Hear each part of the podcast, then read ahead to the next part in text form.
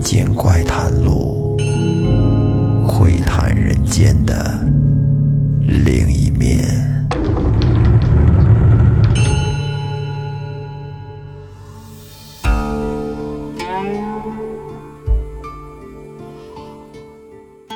大家好，欢迎收听本期的《民间怪谈录》，我是老岳。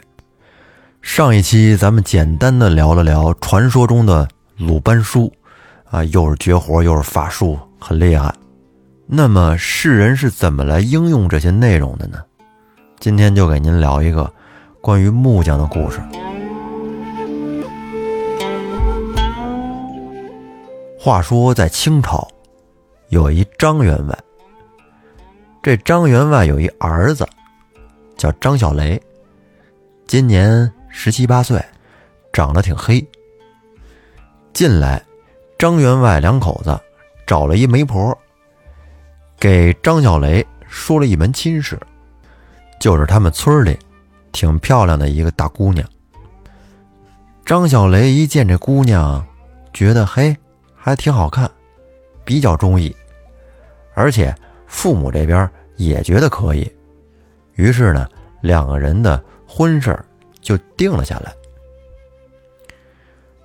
这眼瞅着婚期将近了，张员外就请了一个远近很有名的木匠，啊，叫程木匠，来家里边给打家具。说起这个程木匠，有两把刷子，算得上是个能工巧匠。听说他还擅长雕刻，喜欢在家具上雕刻一些很精美的花鸟鱼虫，而且这花样都不带重复的，堪称一绝。那张员外是怎么找着这个程木匠的呢？是通过一个远房的表弟给介绍的。那表弟说程木匠是个好人，但是这人有个缺点。就是有点小心眼儿，而且工钱要的比较高。张员外家这条件吧，虽然说不是特别好，有点走下坡路的迹象，但是比起一般老百姓来，那还是富足不少，算是有钱人。他当时就跟表弟说：“其他的我不管，只要是能把我们家的家具给打好了。”工钱自然少不了他的，而且好吃好喝伺候着。哎，就这样，程木匠就来张员外家干活了。他呢也没带多少人，就带了一个徒弟小李，给自己打打杂，当当下手。张员外啊，对这种手艺人是特别的敬重，喜欢工匠精神。张员外自从来了之后，他一改过去节省的习惯，特别的招待程木匠。为了让他能够安心的干活，特地给他安排了一间上好的客房，每天吃饭也是由张员外亲自陪着吃，顿顿有酒，餐餐有肉，什么啤酒、白酒、葡萄酒，什么宫保鸡丁、鱼香肉丝、糖醋里脊，可着成木匠吃。每天他们吃剩下的这些饭菜，再撤出去让家里的其他人吃。你看，一开始程木匠还觉得有点过意不去，但是时间一长，就觉得有点心安理得了。觉得张员外家富裕，人家就这规格、牌面。有一天，他们吃午饭，还是像往常一样。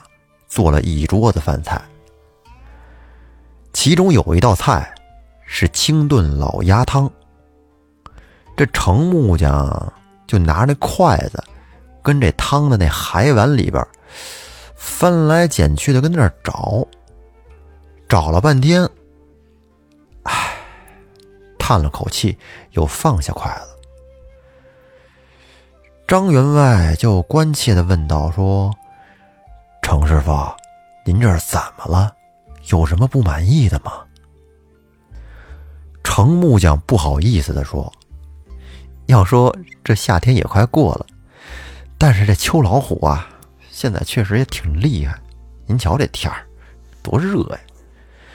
这样的天儿，喝些鸭汤啊，还真是没话说，香，好喝。这鸭汤是凉血的，要是能再吃上个鸭胗子，那才是真正的享受呢。然后张员外点点头，笑着说：“原来程师傅喜欢吃鸭胗呢，你说这多巧，正好犬子小雷也爱吃这个。今天这鸭胗想必是被他吃了，下次。”下次我跟他打招呼，说什么也要留给师傅吃啊！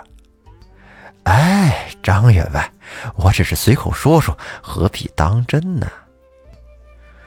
却说这张员外岁数大了，而且最近老陪着程师傅喝酒，而且天天中午还喝鸭汤。这鸭汤凉性大呀。今天吃完饭之后，就觉得身体有点不太舒服。叫了个郎中过来给看了看，郎中说是偶感风寒，就是感冒了。张员外可能觉得是有点低烧啊，不太舒服，便跟床上躺着休息了几天。但是呢，他还是没有忘记跟夫人说程木匠喜欢吃鸭胗的事儿。于是夫人便叫了个丫鬟过来。小声的跟他嘱咐了几句，丫鬟听完了之后呢，连连点头。自从张员外病了之后，就只能吃一些清淡的食物了，便没有人再陪这程木匠一块吃饭了。程木匠呢，也从之前跟张员外单吃，改成跟大家伙一块吃。就是这跟大家一块吃，程木匠觉得有点不太高兴，啊，脸上带着点不悦。但是夫人却没在意，就只管吩咐下人们，每天都要做程师傅爱喝的鸭汤。这程师傅见着鸭汤，开始啊还是挺高兴的，但是每天他都在那海碗里。捞来捞去，就是捞不着鸭胗，他便心想：这肯定又是被那贪吃的小雷少爷给吃了。这心里又有点不痛快。天天的，我就爱吃鸭胗。你说上了一大碗鸭汤，里面就是没有鸭胗，这不是诚心跟我过不去吗？就这样，又过了半个月，有几样家具啊，都打好了。这天下午。程木匠到张员外这儿来辞工，并请东家收验活计。哎，活干完了，您得给验收一下，看看合格不合格。要合格了，您结钱，我走人。而此时张员外的身体也已经恢复的差不多了，他就来到前院看了看这些家具，只见做的非常的精致啊，尤其是那张红木的大床。上面雕龙画凤，十分好看。这张员外心里痛快，一高兴就多给了程木匠一些工钱，并且亲自把师徒俩给送出了门外。程木匠走了以后，张员外就回到了内堂，跟夫人说了这件事儿。夫人诧异的说：“程师傅走了。”哎呀，老爷怎么不留他吃晚饭呢？我叫下人们替他腌的鸭胗还没给他呢。于是俩人赶紧捧上用荷叶包好的咸鸭胗，追了出去。但是这时间过得有点长了，门外哪还找得着程木匠啊？早走的没影了。于是夫人说：“哎，算了吧，他既然已经走了。”反正儿子也喜欢吃，就给儿子吃吧。这张员外却摇摇头：“你既然答应给人家的，那就不能食言。他表叔认识程师傅的家，咱们就托他表叔把这鸭胗带给他吧。”夫人点头称是，啊，觉得这样做，嗯，不错，很地道，规矩。于是俩人就回了屋。夫人当下就打发人把押针送给了张员外的远房表弟，托他把这个转交给程木家。后来，张员外忙着给儿子张罗婚事，慢慢的呢，就把压针这事儿给忘了。到了八月初八这天，张小雷大婚，终于把新媳妇儿给娶进了家。这老两口心里一块石头总算是落了地了，儿子终于结婚了，以后可以开始全新的幸福生活了。但是，本来这欢天喜地的事儿，可是第二天早晨起来，张夫人就发现了有些不对劲儿。她看见儿子出来，一脸的不高兴，而且儿媳妇的脸上也隐隐的。显着有些泪痕，他心里不由得一惊，难道这姑娘有什么问题吗？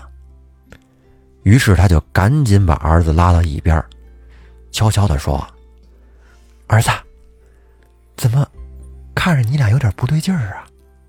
这愁眉苦脸的，新婚之夜应该挺快乐的呀，你俩是不是有什么事瞒着我呀？”开始的时候，张公子只是苦着个脸，也不说什么事儿。他妈就说：“你肯定有事儿，你告诉我，你今天必须把这事儿给我说清楚，要不然没你饭吃。”这给张小雷逼急了，才冒出一句：“妈，他，哎呀，他尿床啊！”儿子，这件事儿你暂时不要声张。他也许是因为这几天太劳累了，也可能是因为有点紧张。你要给他一点时间，知道吗？张公子没精打采的点了点头。是的，没精打采。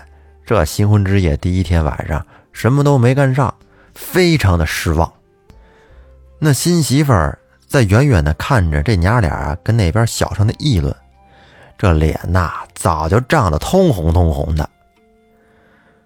张夫人也知道她心里边不是滋味便招了招手，把新媳妇叫了过去。新媳妇磨磨蹭蹭的挪着脚步走上前来，张夫人和蔼的拍了拍她的手，说：“孩子。”别怕，没事的。妈妈是过来人，没有人会知道这件事的。然后新媳妇难为情的点了点头。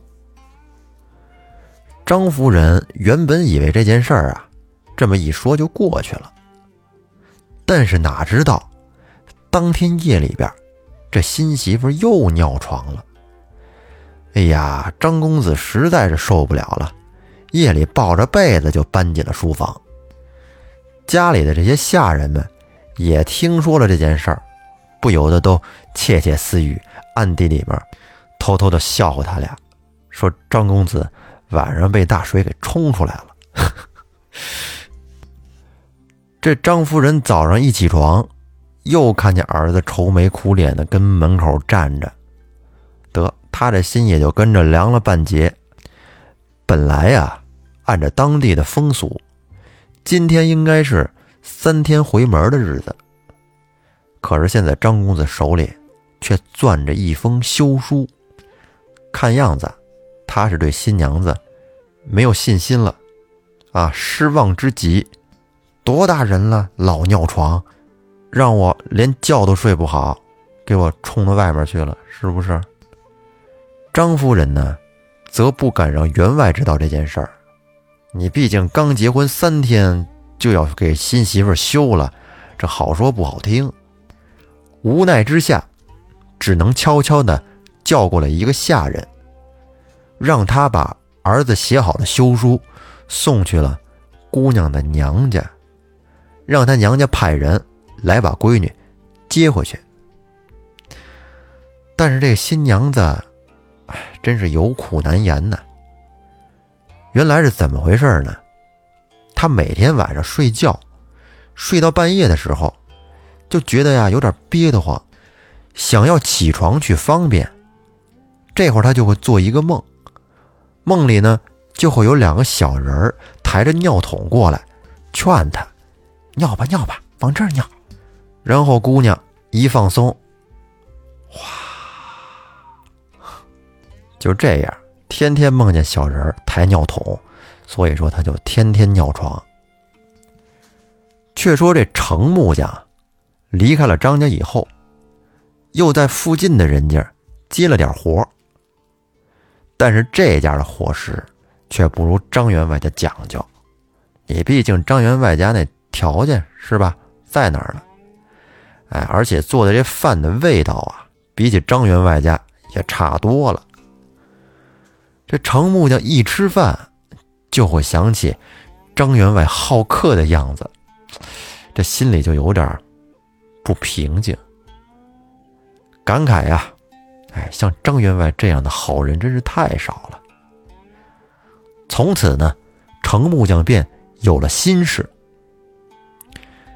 因为这家啊没有客房，所以说他不能跟人家那住，只能是每天早出晚归。这好不容易干了十多天，东家却说。暂时没有银子给他，求他呢宽限些日子。这程木匠没办法，只得空手回家了。这活暂时是白干。而且由于他活好，要的工钱太高，属于高端工艺，所以一般人家也请不起他。这一时间，程木匠也没揽着活干。就只能跟家里干等着。这天，程木匠正跟家里边喝闷酒呢，张员外那个远房的表弟来了。他一进屋就把用荷叶包好的满满的一包咸鸭胗就递给了程木匠。这程木匠一看，哟呵，愣了。你你这是干什么呀？哎，这是我表哥托我带给你的，说是你爱吃，特地的腌了给你来下酒的。你当时干完活走得快，这临走也忘了拿给你了。这不他托我带给你，我这些日子一直没空，所以一直拖到今天才给你送过来。然后程木匠看着这些鸭胗，那眼眶不由得一红，鼻子一酸，眼泪差点没下来。他急切的就问这个表弟：“哎，我问你，他们家那个新媳妇怎么样了？”“嗨，别提了，那姑娘没出息劲儿大了，一进门就尿床。后来没过三天，让我侄儿给休了。哎，你说这事儿也是奇怪，听说她一回娘家，这病就好了。忽然，这个表弟。”盯着陈木匠说：“不会是你小子搞的鬼吧？”哎，我说你小子怎这么没良心呢？我家兄嫂对你可是不薄啊！这天天好吃好喝，你瞧在这桌子上，还给你带来了鸭胗，是不是？程木匠真是羞愧难当的，跟地下使劲的跺着脚。哎，我我不跟你说了，我有一样东西丢在你哥哥家了，我得马上去取。说完，他背上工具箱，就飞一样的跑出了家门。那表弟也跟着他一块跑出去了。张员外跟家听说程木匠又来了，这感到很意外，赶紧亲自出来迎接。只见程木匠一脸的羞愧。只说有东西丢在了新房里，他必须得去拿一下，并且强调说：“我进去不需要人陪，自己进去拿完就出来。”张员外还想要说点什么，但是却被后进屋的表弟给制止了。程木匠进屋以后，咣一下就把门给拴上了。当他确定没有人偷看之后，便一头钻进了床底下，打开了那下面的一个暗格。这个暗格是他之前做的，然后从里边拿出了一个很精致的小玩意儿。你仔细一看，竟然是两个小人儿抬着一个尿桶。原来新娘子尿床这事儿，还真是丫捣的鬼。这会儿，只见程木匠想都没想，拿了个小锤子，直接就把那个小摆件给砸碎了。然后程木匠从屋里出来，一头就跪在了张员外的脚下，说：“员外老爷，原谅小人的无知，小肚鸡肠。小人愿去少夫人府上去接回少夫人，将功赎罪，请给小人一次机会。”张员外刚才跟外边已经听表弟说了个大概，哎，心里也明白是怎么回事了。正在考虑要不要去伸手扶他的时候，突然有个家丁从门外边慌慌张张的跑进来，大声的说：“老爷，老爷，不好了！听说少夫人被送回娘家以后，这一时想不开，悬梁自尽了。”程木匠听完了之后，大吃一惊，直接就跌坐在地上了。这张员外听完这个消息，也险些没站稳，差点摔一跤。却见那家丁挠了挠脑袋，又说：“幸好发现的及时，给救过来了。”混账！什么事儿？这大喘气！你下次说话注意点，赶紧去通知公子。让他跟我一块儿去接他媳妇儿去。然后张员外又语重心长的跟程木匠说：“程师傅啊，你这一手绝活可真不错呀！你瞧瞧，这差点是出了人命。不过，既然你有心悔过，我还是希望你从此能丢开你这样的绝活，好不好？”以便能证明你能真心悔过。这张木匠惭愧呀，羞的那脑袋恨不得都扎到地底下去。但是呢，他也确实是说话算话。从这件事儿以后，便真的再也没有用过这种手段了。哎，这故事讲到这儿就算是告一段落了。这程木匠。在张员外家用的这一招，就是《鲁班经》里面的验生术。虽然说不是特别的歹毒，只是一些小手段啊，就是让睡在上面的女人尿床，但是也是差点酿成了大祸，是不是？好在他能认识到自己的问题，将心比心。好吧，那这期节目就到这儿，咱们下期再见，拜拜。